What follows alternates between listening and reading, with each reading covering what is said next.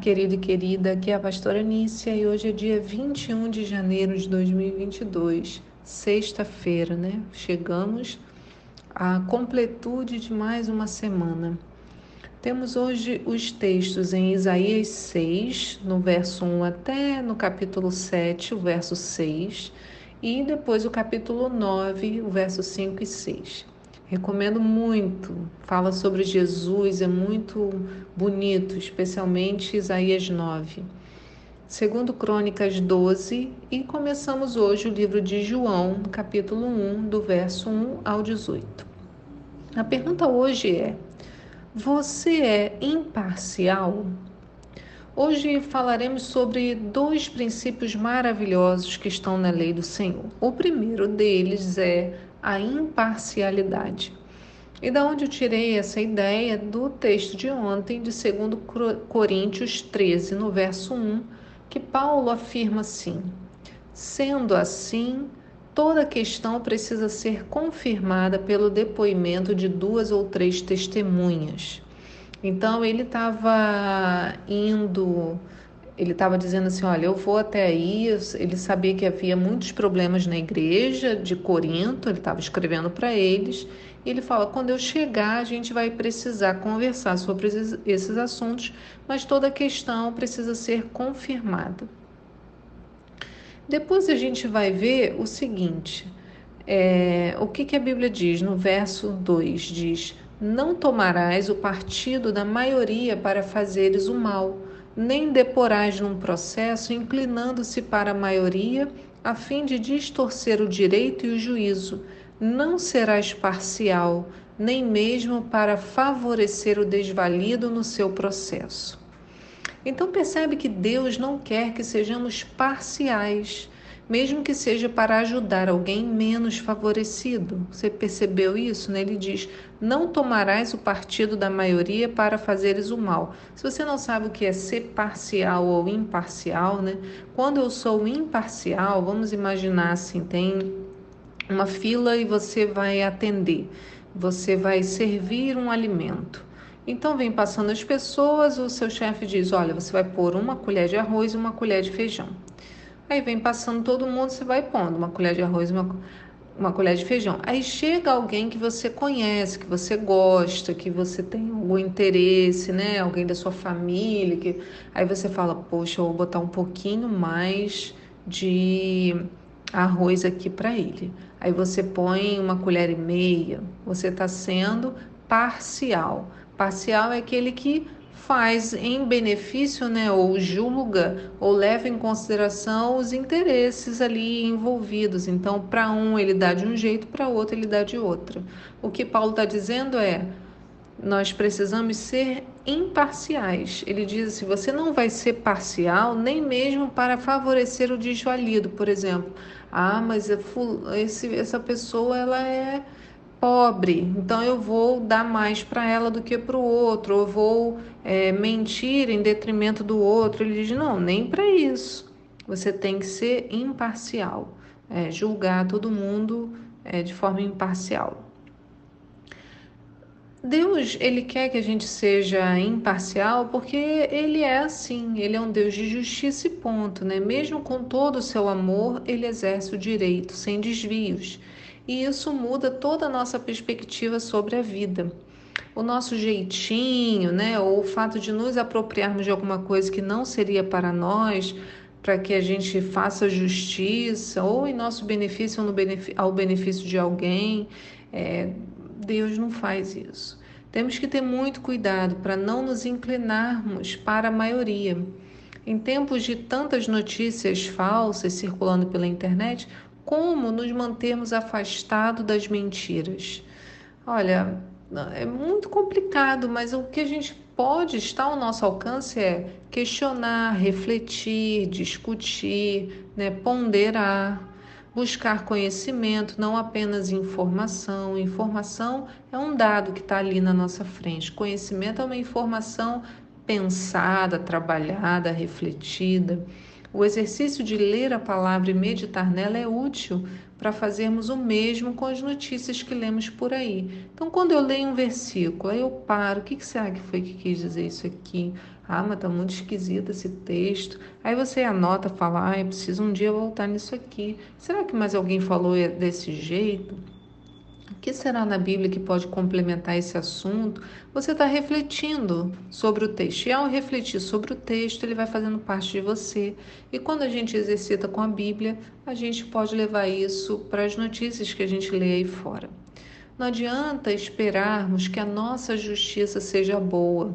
Né? Isaías 64, 6 fala: Mas todos nós somos como o imundo, e todas as nossas justiças como trapo de imundícia. Então, toda a nossa justiça, né, a vontade, é, assim, ah, eu sou muito justo, quando a gente vai olhar, a gente sempre falha. Veja a situação dos juízes né, no nosso judiciário, mesmo querendo vender a ideia de uma moralidade superior, muitos também são pegos em falha. E eu penso que se uma falha anular todo o trabalho, não sobra ninguém para trabalhar. Mas isso não nos exime da nossa obrigação em buscar a justiça. Né? Mas a gente precisa reconhecer que a falha está em nós. Refletir sobre isso nos coloca de cara com a nossa realidade, especialmente quando nos colocamos em posição de julgar os outros. A Bíblia já declara abertamente, como vemos em Eclesiastes 7, no verso 20, diz: Na verdade, não há homem justo sobre a terra, não há quem faça o bem e nunca peque. Ó, então não há ninguém que faça o bem e nunca peque. E também em Jeremias 19, um texto que eu amo, diz: no verso Jeremias 17, no verso 9, diz assim: Enganoso é o coração mais do que todas as coisas, e desesperadamente corrupto. Quem o conhecerá? Aí na sequência do texto, que eu não coloquei aqui, mas a sequência vai falar, o Senhor, o Senhor diz, eu esquadrinho os corações, né? eu conheço o nosso Senhor. E o texto completo de Isaías 64, que eu mencionei agora há pouco, diz: Ora, todos nós estamos na mesma condição do impuro, todos os nossos atos de justiça se tornaram como trapos. Perdemos o viço, murchamos como folha que morrem, e como vento, as nossas próprias iniquidades nos empurram para longe. E a gente ainda tem o texto de Tiago 1,20 que diz: porque a ira do homem não produz a justiça de Deus. Então, na hora da raiva, então, se você quiser fazer justiça, certamente você vai fazer vingança, que é uma coisa diferente. E é por causa disso que temos que nos voltar para o Senhor. Só Ele pode nos ajudar a sobrepujar a parcialidade de modo a exercermos justiça. Por Deus, né? temos que permanecer tentando fazer coisas boas, ainda que saibamos que o nosso coração é falho. Por isso precisamos tanto da palavra de Deus, porque ela divide, né? Diz que a palavra é como uma espada afiada que vai na divisão da alma e espírito. E assim podemos ouvir direto do Espírito de Deus, que a Bíblia diz que o Espírito de Deus fala ao nosso espírito. Mas se a minha alma está atrapalhando tudo, está falando alto, né? Está gritando, como que eu vou dar ouvido àquela voz do meu espírito que ouviu do Espírito de Deus? Né? Gálatas 6,9 diz: E não nos cansemos de fazer o bem, porque a seu tempo ceifaremos, se não houvermos desfalecido. Então existe a chance de desfalecermos, por isso precisamos nos esforçar para permanecer em fidelidade. O segundo princípio de hoje que eu queria mencionar, então, o primeiro foi a imparcialidade e o segundo é o descanso, já que estamos próximos ao início do Shabat. Em Êxodo 23, 12 diz: Durante seis dias farás os teus trabalhos e no sétimo descansarás, para que descanse o teu boi, o teu jumento, renovem suas forças o filho da escrava do estrangeiro. Eu acho maravilhoso que Deus tenha se preocupado com o nosso descanso. E Ele mesmo o fez, nos servindo de exemplo, né? O Senhor descansou. Para mim, isso é representação de saúde. Nesse dia precisamos agradecer ao Senhor por ter criado o Shabat. Você já agradeceu ao Senhor por ter criado o descanso? Não por hoje ser o dia do, mas por ele ter pensado nisso, né? Ter criado. Porque ser obrigado a parar e descansar é uma coisa incrível, não apenas para nós, mas para tudo e todos que nos cercam. Sabe, eu já adoeci por tanto trabalhar e todo Shabat eu tenho que me esforçar a exercitar o descanso. A Bíblia diz que o homem é desequilibrado, né? Eu sou muito. E como é bom eu ter que fazer esse esforço, porque me lembra, é desafiador, mas é bom. E eu convido você hoje a meditar nesses dois princípios, a imparcialidade e o descanso.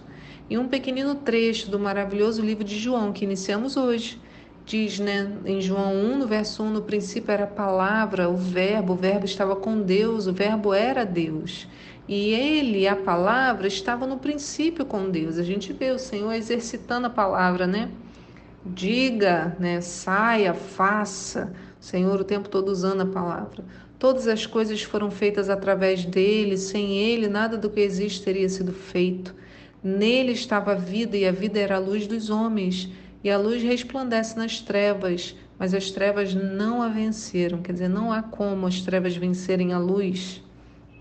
E lá no verso 9 diz assim: A palavra é a luz verdadeira que, vinda ao mundo, ilumina toda a humanidade. A palavra é o nosso Jesus.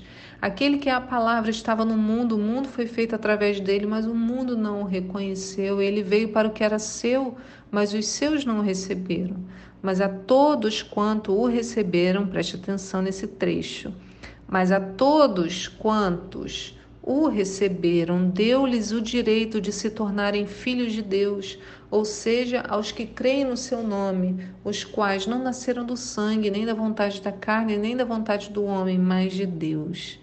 Irmãos, então eu Além desses dois princípios, hoje o nosso devocional nos ensina, nós somos nascidos da vontade de Deus.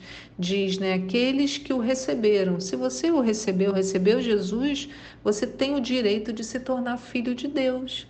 Você já se tornou, precisa saber disso se ninguém te contou. E diz assim que os filhos de Deus não nasceram do sangue, da vontade da carne, nem da vontade do homem, mas da vontade de Deus. Somos nascidos da vontade de Deus. Aleluia! Esse é o maior motivo de celebrarmos como nunca esse Shabat. Que o Senhor abençoe a sua sexta-feira e você esteja cheio, cheia da presença de Deus. Fique na paz e que seu final de semana seja também com muito louvor, adoração, presença do Senhor na sua vida. Fique com a paz de Deus. Tchau.